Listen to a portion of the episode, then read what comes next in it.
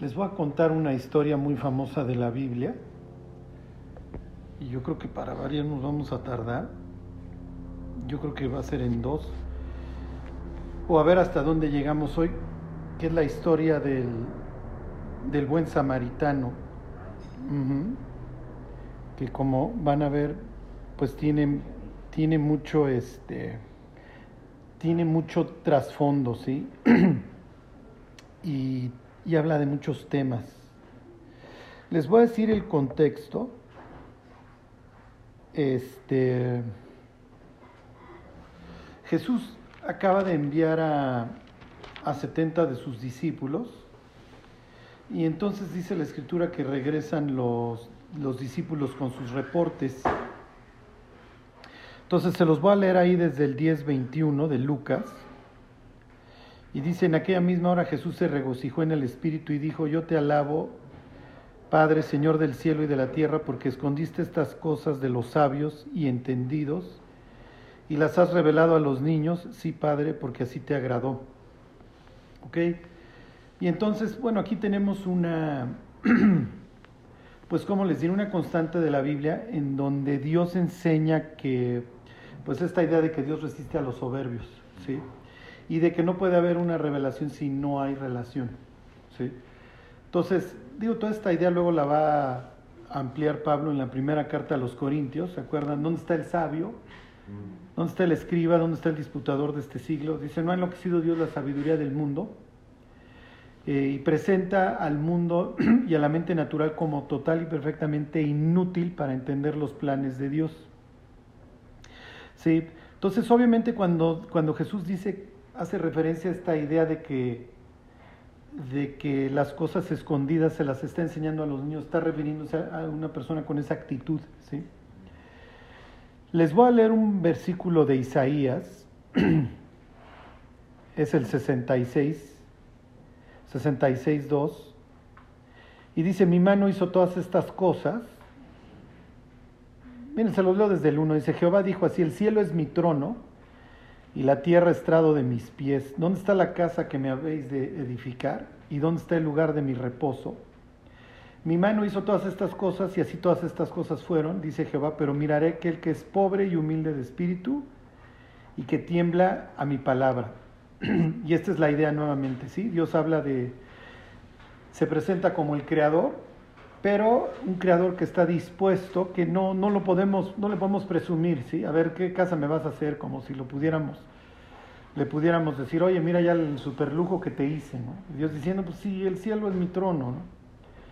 Y entonces nuevamente esta idea de que Dios va a ver este, al que es pobre y humilde de espíritu y que tiembla a su palabra. Bueno, me voy a regresar al contexto de, de Lucas. Y es que cuando vean la escena, la, plática que Jesús va a llevar con, con el abogado más adelante se, ¿cómo les diré? Se conecta con esto. Dice Jesús en el versículo 22, en el 10, 22, Todas las cosas me fueron entregadas por mi Padre y nadie conoce quién es el Hijo sino el Padre, ni quién es el Padre sino el Hijo y aquel a quien el Hijo lo quiera revelar. ¿Ok? Entonces, esta idea de que Jesús es el camino, la verdad y la vida, y nuevamente que Dios se va a revelar y va a estar, eh, ¿cómo les diré? No hay revelación sin relación. ¿okay? Entonces, este, Jesús se presenta como el único camino al Padre. Lo mismo, pues Pablo años más tarde vuelve a profundizar sobre esto. ¿Se acuerdan? 1 Timoteo 2.5, no hay más que un solo mediador entre Dios y los hombres, Jesucristo hombre. Y versículo 23 dice, y volviéndose a los discípulos les dijo aparte, bienaventurados los ojos que ven lo que vosotros veis, porque os digo que muchos profetas y reyes desearon ver lo que vosotros veis y no lo vieron, y oír lo que oís y no lo oyeron. Toda esta idea de que vendría alguien que restauraría todas las cosas llamado el Mesías, el príncipe de paz, eh, la raíz de David, el renuevo, el retoño, etcétera. Entonces imagínense que están viniendo los, los 70 discípulos, Jesús está hablando con los discípulos. Vayan ustedes a saber si el abogado con el que va a interactuar, va a, va a tener la historia del buen samaritano, lo está escuchando. Pero el caso es que piensen en un maestro que está dando sus, eh, ¿cómo les diré?, sus clases públicas.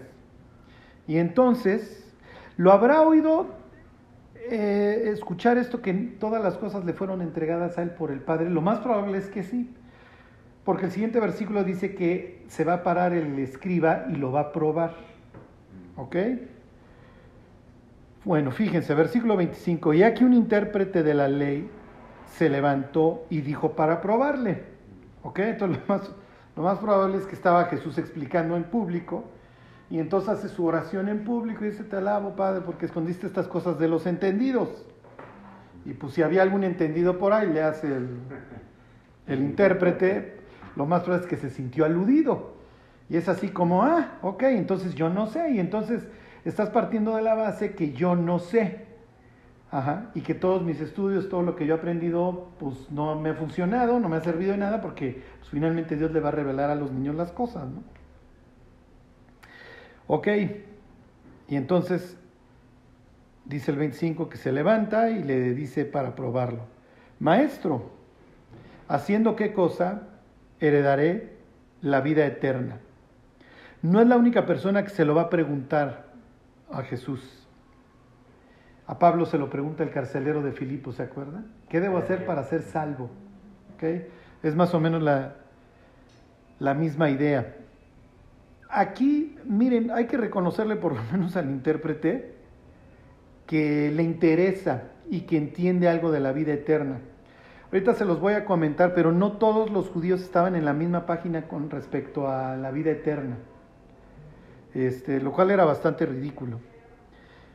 Eh, Aunque es para probarle, ¿no? claro, claro. Y fíjense cómo, o piensen cómo responderíamos hoy. Sí. Alguien se te acerca y te dice, a ver, tú lees la Biblia, ¿qué, qué debo hacer para, para irme al cielo?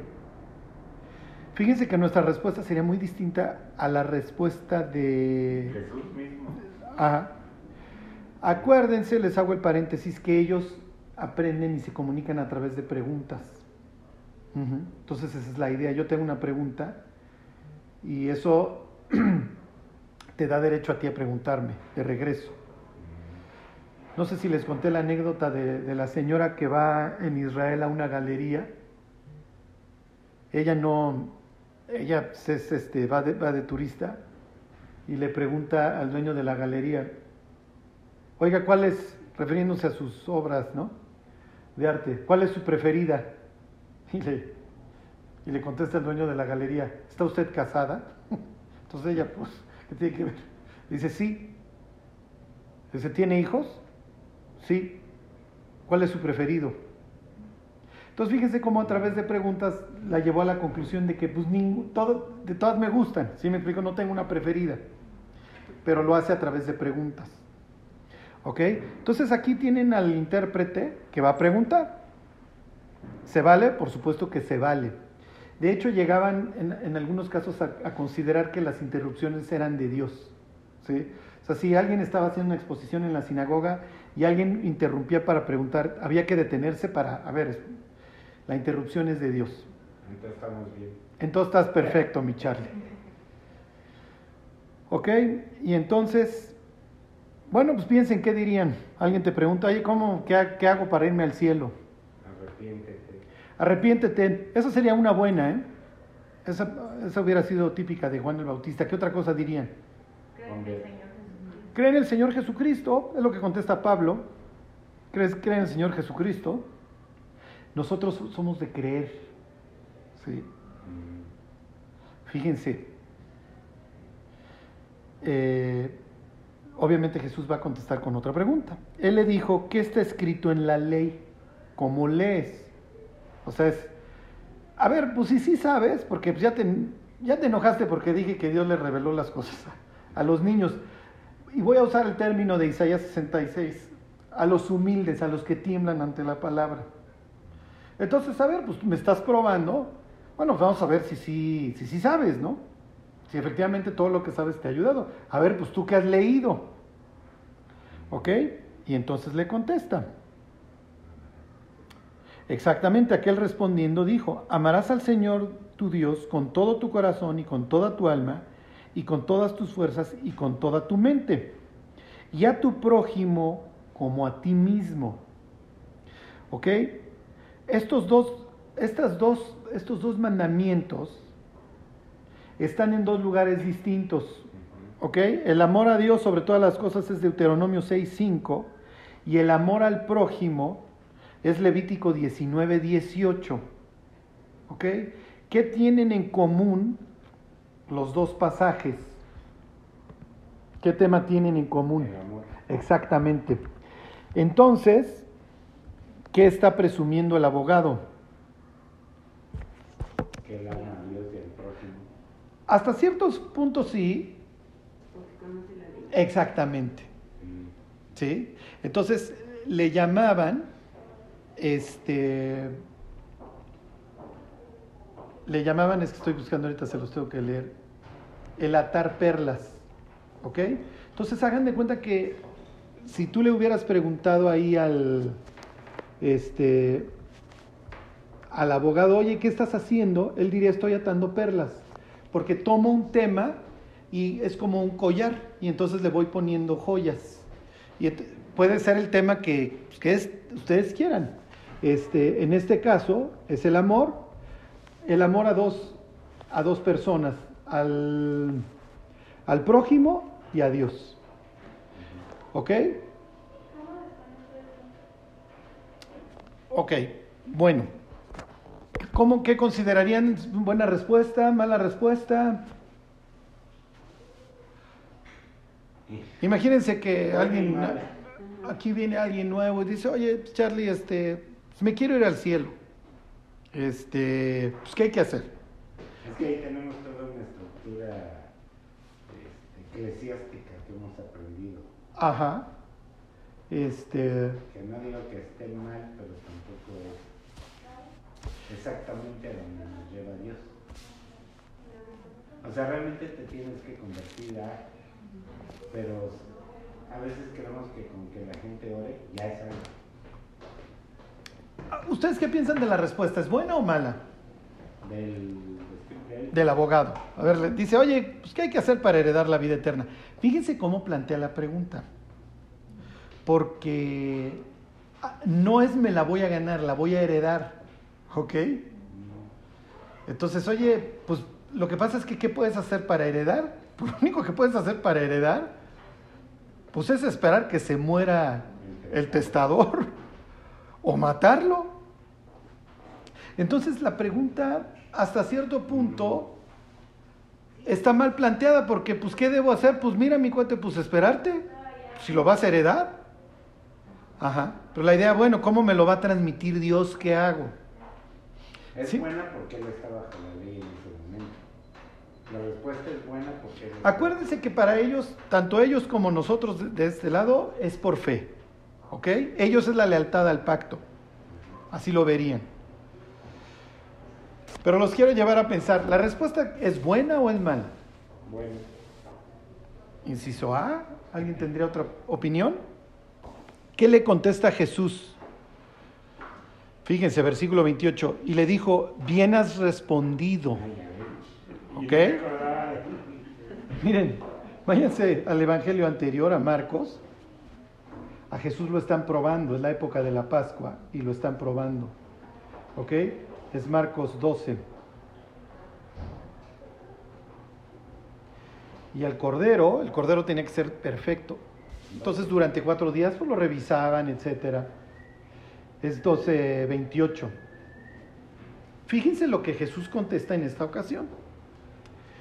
Dice, acercándose uno de los escribas, que los había oído disputar y sabía que les había respondido bien, porque Jesús ya puso manotas a todo el mundo que le preguntó, le dice, ¿cuál es el primer mandamiento de todos? Jesús le respondió, el primer mandamiento de todos es este, oye Israel, el Señor nuestro Dios, el Señor uno es, y amarás al Señor tu Dios con todo tu corazón y con toda tu alma y con toda tu mente y con todas tus fuerzas. Este es el principal mandamiento y el segundo es semejante. Amarás a tu prójimo como a ti mismo. No hay otro mandamiento mayor que estos. Fíjense, contesta exactamente lo mismo Jesús cuando le preguntan cuál es el más grande mandamiento. O sea, el abogado, el intérprete aquí en Lucas, está muy bien. Le contestó bien, le faroleó, mira, yo sé agarrar versículos de todos lados, mi cuate, y te los sé unir por tema. Y Jesús le contesta, bien has respondido. Y le añade un versículo, le dice, haz esto y vivirás. Ese es Levítico 18.5. Miren, váyanse a Levítico y vamos a estar viendo constantemente a Levítico.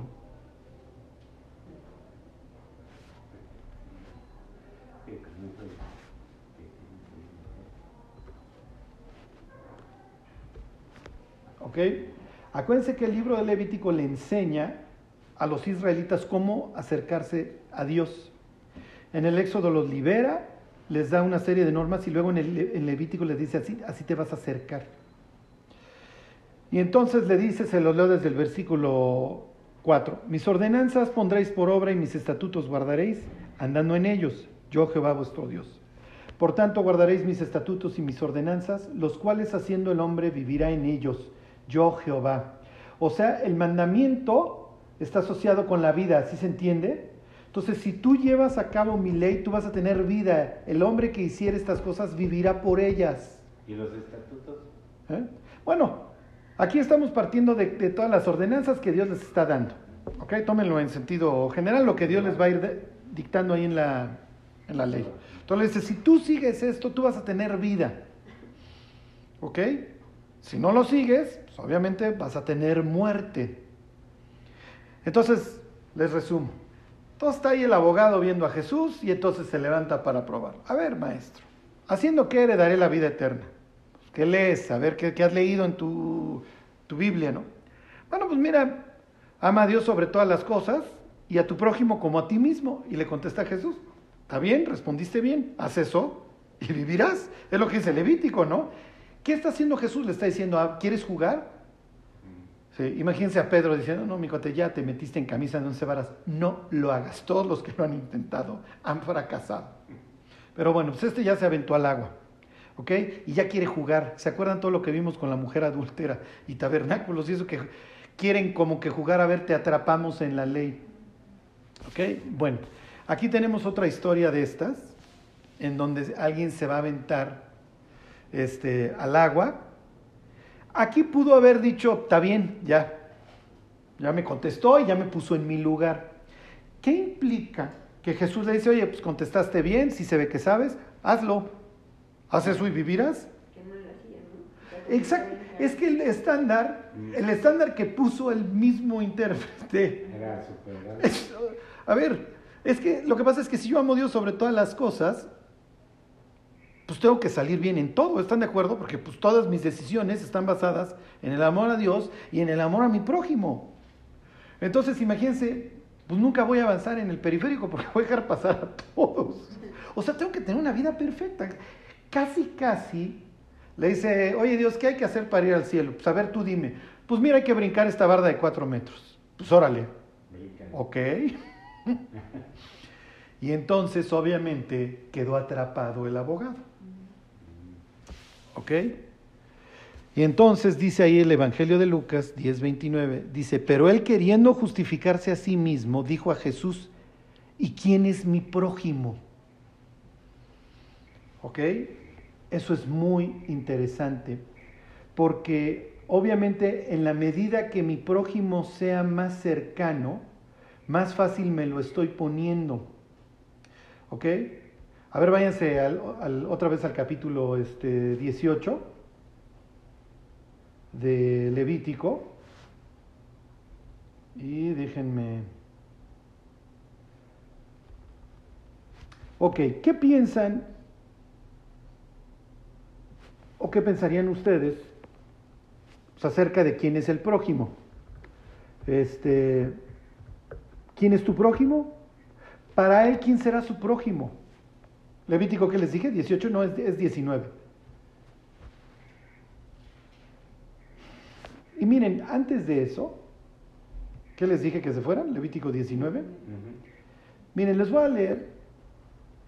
Ontan. Miren, vayan. Mm, miren, vayan Levítico 20, 20, 26. Ahí están. Dice, habéis pues de serme santos porque yo, Jehová, soy santo y os he apartado de los pueblos para que seáis míos. Les voy a leer Deuteronomio 7:6. Dice, porque tú eres pueblo santo para Jehová, tu Dios. Jehová tu Dios te ha escogido para hacerle un pueblo especial, más que todos los pueblos que están sobre la tierra. ¿Ok? Porque, este es Deuteronomio 14, porque eres pueblo santo a Jehová tu Dios, y Jehová te ha escogido para que seas un pueblo único. Eres especial, eres único, etcétera, etcétera. En Deuteronomio 32 le dice a Israel, mira, yo te, yo, tú eres mío. Tú no vas a adorar el cielo, las estrellas, etcétera. Eso se lo entregué a las naciones. Ya si ellos quieren adorar al sol y a la luna, eh, eso es su rollo. Pero tú eres especial. ¿Ok? Entonces yo les pregunto, el abogado que conoce todos estos versículos, pues él, ¿quién es tu prójimo? ¿Quién es mi prójimo? Si yo le digo, oye, los gentiles son tu prójimo, ¿qué piensa él? Que no. Fíjense, les voy a leer. Si quieren, miren, vayan, para que no. Es Deuteronomio 14, 21. Los judíos, y ahorita lo vamos a ver con detenimiento porque la historia va a girar alrededor de esto. Los judíos, y no solamente los judíos, los antiguos, tienen una idea que nosotros no tenemos acerca de las fronteras. Todavía hace 100 años no llegabas a la casa de un amigo y te metías, ¿están de acuerdo? Ding dong, toda una ceremonia. Y no fueras a llegar sin anunciar, porque oye, ahorita no te puede recibir, está en la clase de piano. Hoy las fronteras están todas, ¿cómo les diré? En todos los sentidos son nebulosas. Uh-huh. Eh, piensen en la sexualidad, o sea, Levítico tiene todas estas normas. Hoy, ¿sí me explico? Ya luego sale la crisis, soy pansexual. ¿Y qué es eso? Con lo que sea. No hay fronteras. Para ellos las fronteras son algo muy importante. ¿Ok? No solamente las físicas, a ver, aquí va Simeón, aquí va Judá, aquí va... ¿Sí me explico? Aquí, allá es Moab, ahí nosotros no vamos. Allá este es Amonitas, allá en el noroeste son Tiro y Sidón, nosotros no vamos para allá. ¿Ok? este, son fronteras y ellos tienen esas normas, nosotros tenemos estas. ¿Ok? Y para ellos también hay fronteras entre la vida y la muerte. ¿Ok? Por eso, situaciones que, salen del cuerpo, como puede ser este, el flujo de sangre, el semen, eso implica una contaminación porque hay una transgresión a las fronteras. Algo que está destinado a generar vida no se dio como sería el flujo de sangre en la mujer. ¿Sí se entiende? O la emisión de semen en el hombre. Los cadáveres son, un, son, ¿cómo les diré? Un transitorio entre dos fronteras que son la vida y la muerte. Todos los cadáveres los tienes que enterrar. Si te encuentras un cadáver, hey, eso está inmundo, eso el alma abandonó, ¿sí me explicó? Y se quedó y se quedó el cuerpo. Fíjense esto, Deuteronomio 14, 21. Ninguna cosa mortecina comeréis. O sea, si te encuentras algo tirado, no es que te lo puedas comer. ¿Ok? Al extranjero que está en tus poblaciones la darás y él podrá comerla. O véndela a un extranjero porque tú eres pueblo santo a Jehová tu Dios. Entonces, hay un tratamiento muy distinto, ¿están de acuerdo? Entre el local y el, y el, y el extranjero. ¿Ok? Entonces, miren, llegaban al grado algunas disposiciones entre los judíos más conservadores de la época, que si tu amiga griega estaba dando a luz no podías irla a asistir porque es gentil. ¿Ok? Eh, entonces, les pregunto, a ver, pues yo soy un pueblo especial, yo soy un pueblo santo. Los gentiles son comunes, no tienen esta especialidad. La, hay veces que la palabra especial se traduce como joya, segula es la palabra. Tú eres una joya para mí. Entonces, cuando él se pregunta, bueno, ¿a quién tengo que amar? ¿Tengo que amar al griego, que adora a los ídolos, que come puerco? ¿Tengo que amar al romano que me explota? O sea, ese es mi prójimo. Y tienen todas estas disposiciones relacionadas. Ajá. Ok. Fíjense. Váyanse a Levítico. Es Levítico 19:33. Entonces, miren, el extranjero, le pudiéramos decir al abogado, al extranjero lo tienes que amar. Dice 19:33, cuando el extranjero morare con vosotros en vuestra tierra, no le oprimiréis. Como a natural de vosotros tendréis al extranjero que more entre vosotros, y lo amarás como a ti mismo, porque extranjeros fuisteis en la tierra de Egipto, yo Jehová vuestro Dios. Entonces al, extranjero, mi abogado, pues lo tienes que amar, te faltaron unas perlitas. Porque, oye, ¿qué debo hacer para dar la vida eterna? Pues a ver qué lees. Pues ama a Dios y ama a tu prójimo. ¿Quién es mi prójimo? Pues a ver, te faltan unas perlitas porque al extranjero lo tienes que amar. ¿A poco tengo que amar a Ticio, a Medio, a todos estos romanos que nos están... Pues casi, casi tú dime. Pero Jesús conoce al abogado. ¿Ok? Los intérpretes de la ley... Ajá, y ahorita les hablo... Por ejemplo, en el caso de los fariseos, tienes tanto liberales como conservadores. ¿Ok? Es natural que también entre los abogados, entre los intérpretes, tuvieras conservadores y liberales. Y les voy a poner un ejemplo. Los fariseos tuvieron dos así super guau, poco antes de la vida de Jesús. Uno se llamaba Shammai y el otro se llamaba Gilel.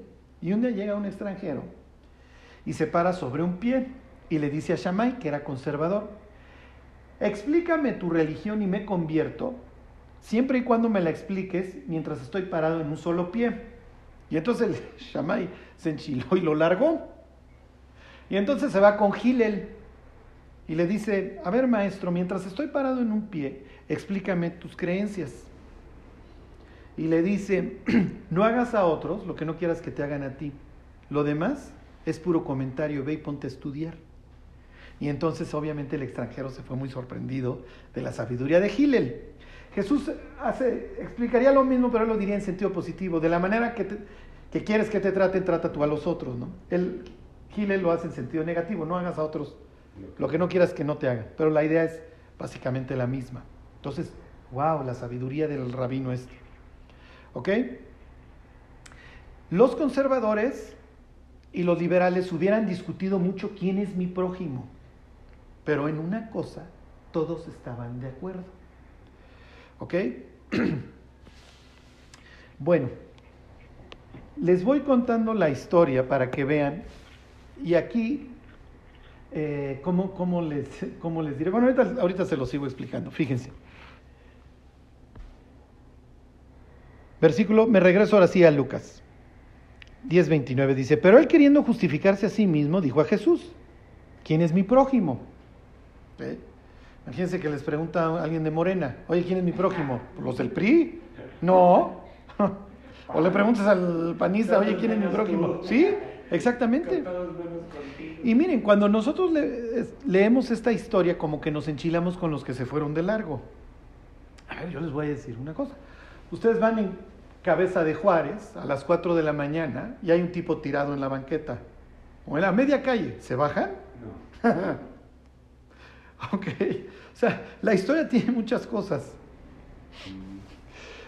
Si Jesús hubiera contado la historia en esta época, lo más probable es que diría, y pasó Charlie y mm, aceleró. pues es que si me bajo, ¿a qué me estoy? No, me refiero a Carlos Benítez. bueno, fíjense. Bueno, ¿quién es mi prójimo? Ya iba. Versículo 30, respondiendo Jesús dijo, un hombre descendía de Jerusalén a Jericó y cayó en manos de ladrones, los cuales le despojaron e hiriéndole se fueron, dejándole medio muerto. Todo esto que acaba de, de decir Jesús, todo va cargado. Número uno, dice que, se los, se los vuelvo a leer, va descendiendo de Jerusalén a Jericó. Número uno es el primer dato que dan. Número dos, lo asaltan, lo despojan, ese sería el dos, y número tres, lo dejan medio muerto. La historia de Jesús va con todas las jiribillas, todos los chanfles que ustedes quieran. ¿Por qué? El Señor va descendiendo de, de Jerusalén a Jericó. ¿Ok? Es un camino que hasta la fecha, si vas, pasas por ahí. Es un camino desértico, lleno de cuevas. Para nosotros Piensen la rumorosa si han ido de Mexicali a, a Tijuana. ¿Ok? Más o menos. El hecho de que vaya de Jerusalén a Jericó es descenso porque Jericó está inclusive debajo del nivel del mar, la ciudad de las palmeras, el hecho de que venga de Jerusalén ya te indica que lo más probable es que la persona es judía, porque si no, no, no hay muchas cosas que tú fuera a hacer a Jerusalén. ¿Sí me explico? Y en concreto hay ciertas personitas que no van a Jerusalén, ahorita van a salir en la historia. Entonces va bajando, número uno, entonces viene de Jerusalén, Jesús lo que le está implicando es, mira, lo más probable es que si tú consideras que tu prójimo son los puros paisanos, pues este ya te empieza a llenar el perfil. Número dos, lo despojan, quiere decir que lo desnudan, le quitaron la ropa, entonces no es fácil identificarlo. Y número tres, no está ni vivo ni muerto, está medio muerto. Entonces, a ver, mi abogado, interprétele. ¿Ya cruzó o no cruzó la frontera entre la vida y la muerte? ¿Sí se entiende? Todo esto entra en, en la historia. ¿Está bien? Ahí está tirado, ahí está el cuate. Versículo 31.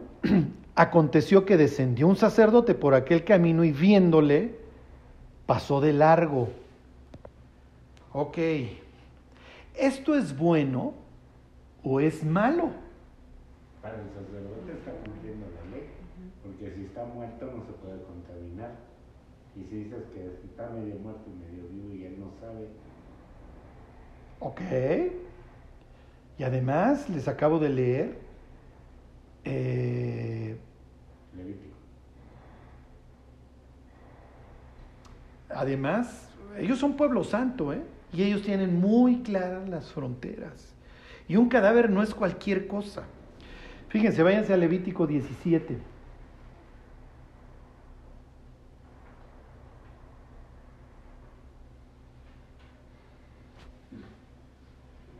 Ahí están. 17.15. Dice, y cualquier persona, así de los naturales como de los extranjeros, que comiere animal mortecino o despedazado por fiera, lavará sus vestidos y a sí misma se lavará con agua, y será inmunda hasta la noche. Entonces será limpia. Y si no, se lava, si no los lavaré, ni lavaré su cuerpo, llevará su iniquidad. Aquí está hablando de tocar un animal que está muerto. Pero tienen el principio, y más te vale que te laves, porque tú eres un pueblo santo a Dios, y tú no puedes andar trayendo este, residuos. Ellos obviamente no saben de bacterias y etcétera, pero sí saben de fronteras. Fíjense, váyanse a Levítico 19:11. Ahí están. Dice, el que tocare cadáver de cualquier persona será inmundo siete días. Siete días. 19. 19:11. Levítico 19. ¿Ahí están en números? Ah, Levítico 19. No, Levítico 19:11. No, no. No, números, perdón. Ah. Perdón, perdón, los, los estaba probando y no, ya vi que, que no se la saben de memoria, ¿eh? Perdón. Ahí están, números 19, 11. Sí. Dice, el que tocare cadáver de cualquier persona será inmundo siete días. Ok, ustedes no lo saben, pero los sacerdotes eran ricachones y muchos tenían sus casas de veraneo en Jericó. Ajá. ¿Qué pasa si el sacerdote nomás fue por algo que se le olvidó y tiene que regresar a oficiar? Mm, son siete días, ya no la voy a hacer. Los sacerdotes trabajaban 15 días, había 24 órdenes, entonces 15 días trabajaban. Imagínate esperar todo, todo el año a que ya me toque. Ay, olvidé algo allá en Jericó, tengo que ir y regresar. Sí, pero con la novedad que si toco a la persona, pues adiós. Siete días. Fíjense, les sigo leyendo. Al tercer día se purificará con aquella agua y al séptimo día será limpio. Y si el tercer día no se purifica, no será limpio al séptimo día. Todo aquel que tocare cadáver de cualquier persona y no se purificare, el tabernáculo de Jehová contaminó y aquella persona será cortada de Israel. O sea, me va a costar el exilio.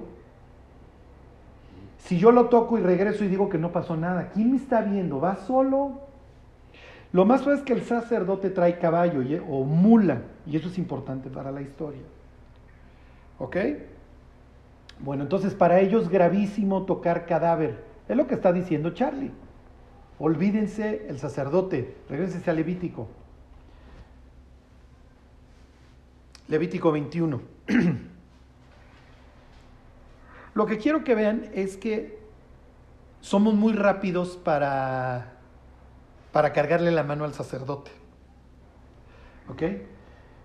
Dice, Jehová dijo a Moisés, habla a los sacerdotes hijos de Aarón y diles que no se contaminen por un muerto en sus pueblos, mas por su pariente cercano, por su madre o por su padre o por su hijo o por su hermano, o por su hermana virgen a él cercana, la cual no haya tenido varón, por ella se contaminará, no se contaminará como cualquier hombre de su pueblo, haciéndose inmundo. Ya parece que voy a ir a ver si el muerto este o el semimuerto está vivo. Si no me puedo contaminar más que por los familiares cercanos, no puedo estar cerca de ningún otro cadáver. Se agrava, váyanse al siguiente capítulo, al 22.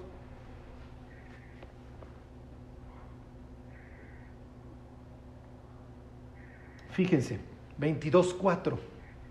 Cualquier varón de la descendencia de Aarón que fuere leproso o padeciere flujo no comerá de las cosas sagradas hasta que esté limpio.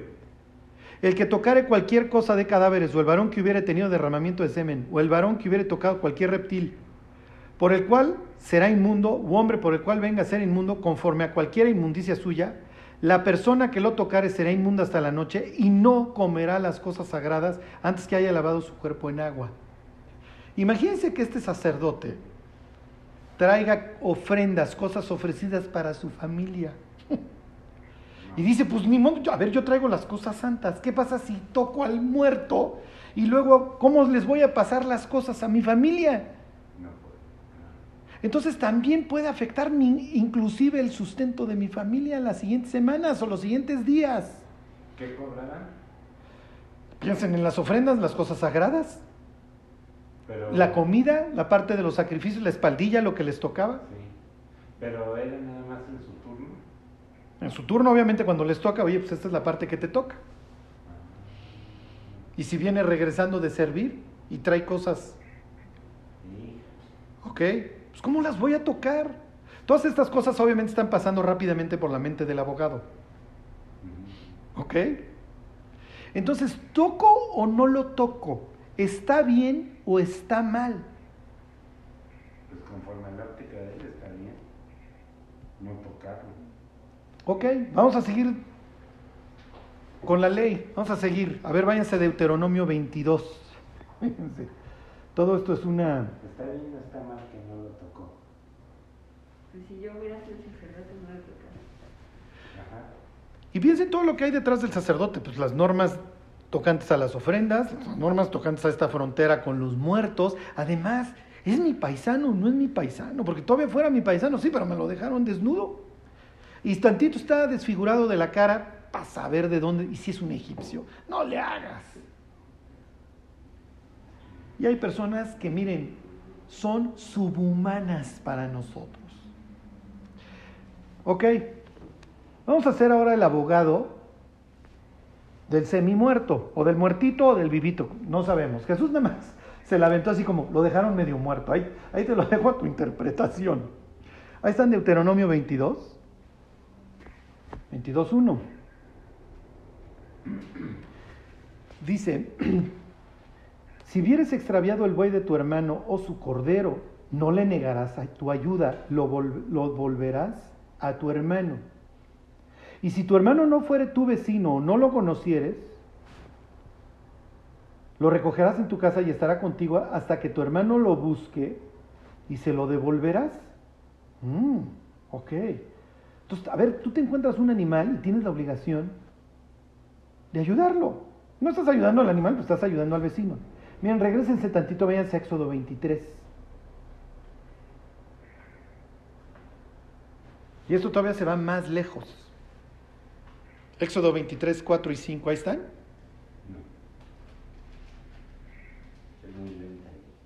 Ahí están. Tu escriba. Dice, si encontrares el buey de tu enemigo o su asno extraviado, vuelve a llevárselo. Si vieres el asno del que te aborrece caído debajo de su carga, ¿le dejarás sin ayuda? Antes bien le ayudarás a levantarlo. La expresión que hasta la fecha manejan se llama lotitalem. No ignores, no te hagas tío Lolo. No te hagas de la vista gorda, lotitalem. Y las palabras literales en uno de estos pasajes es lotujaleitalem. Ok, no puedes negar la ayuda, no, no, no te vas, no vas a ignorar. A ver, se los vuelvo a leer, 23.5. Si vieres el asno del que te aborrece caído debajo de su carga, y está el pobre animal gimiendo, y lo ves tirado, no te puedes seguir de largo. Y si ves un ser humano, ah, no, si veo el ser humano, sí, sí me sigo de largo. ¿Cómo crees? Pero la ley decía que ambos, ni animal ni ser humano que estuviera. Ajá. Pero ¿qué pasa si ves el asno tirado? ¿Le- ¿Te puedes hacer tío Lolo? No, pues ni modo, aunque, aunque alucine a mi vecino que me cae pésimo. Pues ni modo, tengo que ayudar al pobre animal. Eso es parte de la creación. ¿Ok? Y desgraciadamente pues, los animales sufren por la caída desde Adán y pues ni modo. El justo tiene cuidado de la, de la vida de su bestia, mas el corazón de los impíos es cruel. Ni modo, yo lo tengo que ayudar. A ver, yo soy el abogado del, del pobre infeliz tirado. Y le digo al sacerdote, oye, no le hagas, mi cuate. No, no, es que espérate, a ver, este, ya te, ya te fijaste la cantidad de normas que yo transgredo. Si llego a tocarlo, ¿sí? Pero aquí dice, en Éxodo 23, que si ves un animal tirado, vayas y lo ayudes. ¿Cómo no vas a ir a ayudar al pobre cuate este? Entonces, ¿ya vieron el conflicto de normas? ¿Cuál aplico? Es como Sí. la Ah, exactamente. Si yo soy conservador, las normas que tienen que ver con la limpieza las voy a guardar celosamente. Porque además estamos bajo la bota romana y nos han contaminado y han puesto sus ídolos en nuestra tierra. No hay suficiente contaminación como para que ahora los sacerdotes también estemos inmundos. Pero por eso dice la misericordia triunfa sobre el. Exactamente. Y Jesús va a manejar esa palabra más adelante.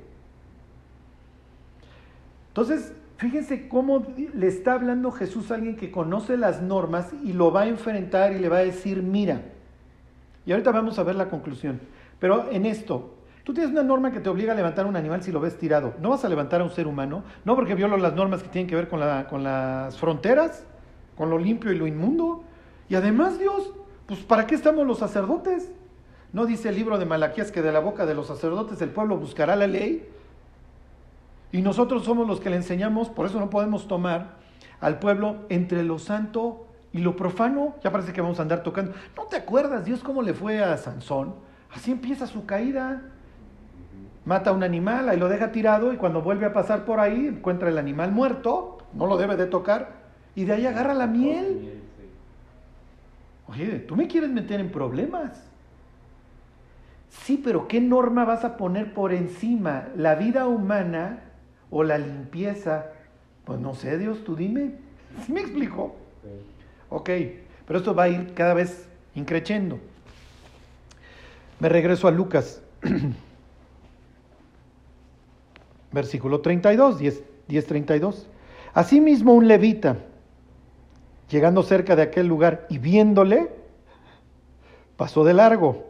¿Ok? Entonces los dos lo ven y los dos saben, yo tengo una responsabilidad frente a este ser humano o no. Sí, pues yo soy siervo del templo. En el templo tienen tres clases de personas que sirven. Sacerdotes, levitas y luego había unos laicos que ayudaban en cosas que no tuvieran que ver directamente para no andar contaminando. Pero obviamente sacerdotes y levitas, oye, nosotros tenemos ciertos códigos. ¿Ok? Somos levitas. Leví quiere decir unión.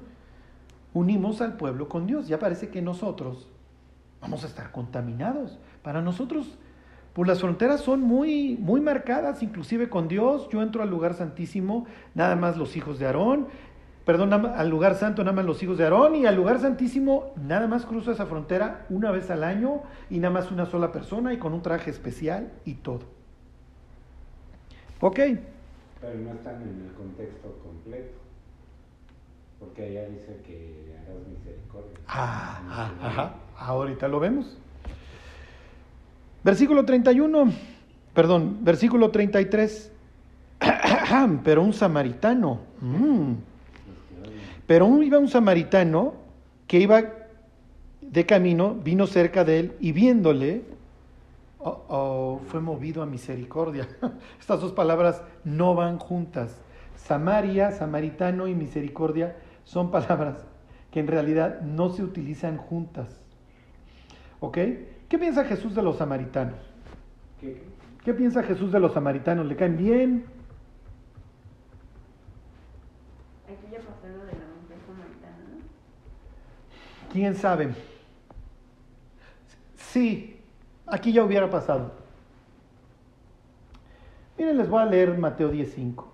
Jesús envía a sus discípulos y les da instrucciones diciendo, por camino de gentiles no vayáis y en, ciudad, y en ciudades samaritanos no entréis. Mm, ¿Ok? Entonces, ¿los quiere o no los quiere? no. ¿Lo quieren o no lo quieren? Ahí están en Lucas. ¿Siguen en Lucas?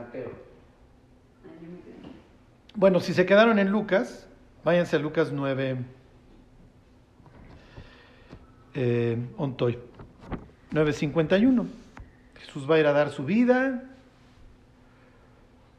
por el mundo y va a ir de Galilea a Jerusalén y porque es buena onda va a atravesar Samaria. No lo hacían, le daban la vuelta a Samaria. Samaria estaba entre Galilea y el sur, entre Galilea y Judea.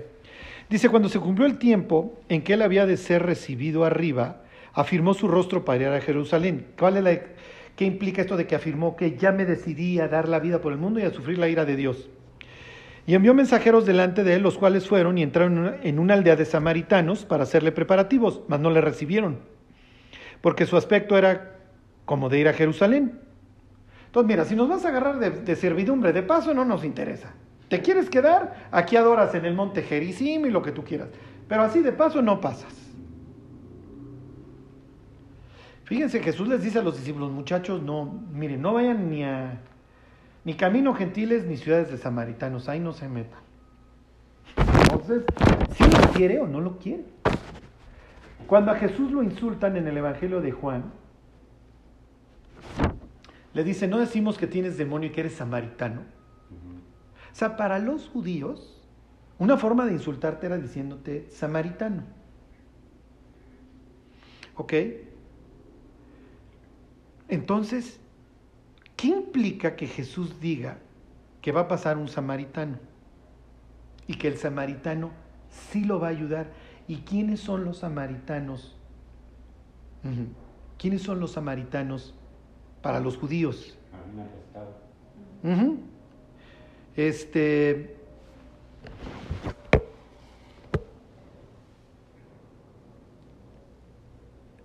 Les voy a decir más o menos en qué va a desembocar y les cuento la historia de los samaritanos la próxima, la próxima semana porque me tardaría yo mucho haciéndoles las referencias a todo esto. Lo que les puedo decir es que los samaritanos y los judíos no se odian sin razón. No, no, no les quiero decir que el odio es justificado. Lo que les quiero decir es que los dos se han hecho y deshecho. Los dos se han insultado, eh, los dos, eh, ¿cómo les diré? Se han destruido cosas, los dos se han infamado. Entonces, en este momento, cuando Jesús menciona a un samaritano, en la mentalidad judía es, me estás hablando de mi peor enemigo. ¿Ok? y les voy a contar la próxima semana cómo era la sociedad en la época de Jesús. ¿Ok? ¿Cuál sería hasta ahorita la conclusión? Tienen un conflicto de normas y qué es lo más importante al final del día. Al final del día, ¿por qué vamos al cielo? Está la palabra ahí secreta que mencionó Charlie y que usa Jesús, que es la misericordia. ¿Por qué? Porque si Dios fuera justo y no fuera misericordioso, nadie entraría al cielo. Oye, Charlie, pero Dios es justo, sí. La Biblia que dice que Dios es justo y perdonador al mismo tiempo, lo cual es una contradicción en términos, porque si eres justo no me puedes perdonar, porque tú sabes que yo he hecho cosas graves y me tienes que castigar. Y entonces, ¿cuál fue la solución? Por un lado, soy justo y por el otro lado, soy misericordioso, sí, pero yo no puedo casar las dos. Exactamente. Y es lo que dice el libro de Isaías, Dios justo y salvador. Y les digo, ¿cómo le vas a hacer? Y la única forma era que el propio Dios asumiera el castigo por nosotros. ¿Lo va a entender el abogado? Sí. Al final de cuentas, el abogado va a entender una cosa, le va a quedar clara. El ser humano es incapaz para salvarse. Y efectivamente, la vida eterna la recibe como una herencia, como un regalo, y efectivamente se requirió, como dice la carta a los hebreos, la muerte del testador, porque donde no hay muerte no puede haber herencia. Y entonces el propio Dios toma nuestro lugar y muere por nosotros, dijera Jesús, para que todo aquel que en él cree no se pierda, mas tenga vida eterna. Y cuando llegamos al Apocalipsis, vemos a Jesús representado como un cordero inmolado. ¿Qué implica? Que ve una, una serie de seres, pues ahí que seguramente no tienen ninguna cicatriz como los 24 ancianos, el consejo divino, los querubines, Dios sentado en su trono y de repente aparece alguien como inmolado, como sacrificado. En donde qué mensaje está mandando, mira, yo traigo las marcas del sacrificio porque alguien tenía que pagar los platos rotos. Y la exigencia de la ley era imposible de cumplir. Y sí, efectivamente, si haces estas cosas vivirá por ellas, pero el problema es que nadie las puede hacer al 100%. Por eso es que Dios tuvo que morir por nosotros. Bueno, pues la próxima semana les termino de, de contar la historia. ¿Puedo preguntar? Sí. ¿Cómo es que sabemos que era sacerdote? O sea, porque iba de Jerusalén a Jericó. No, simplemente Jesús lo dice. Ah, ok. ¿Sí me explicó? Dice, y pasó el sacerdote. Ah, ok. Lo que pasa que para él hubiera sido un camino común. Y les termino de decir por qué, ya nomás esto. Si ustedes ven un mapa y ven el norte, van a ver a Galilea, en medio van a ver Samaria y abajo van a ver Judea. No atravesaban, porque además no les iba bien si, atra- si atravesaban, como en este caso que Jesús cuando quiere ya ir a morir, no, no le dice, no, por aquí no vas a pasar. Entonces lo que hacían era dar toda una vuelta. Se iban al oriente, cruzaban el Jordán y luego volvían a cruzar el Jordán y agarraban este camino espantoso de, Jericó a Jerusalén, que estaba lleno de peligros. Entonces la gente iba en caravanas. O iban varios, porque si no, pues te salían de cualquier cueva, como este pobre cuate que va solo y lo agarran solo. O sea, le está contando una historia que es muy común. Y que para el abogado hubiera dicho, pues sí, me estás contando una historia común. Y la próxima semana les digo qué está pensando el abogado. Bueno, pues miren, oro y, y nos vamos.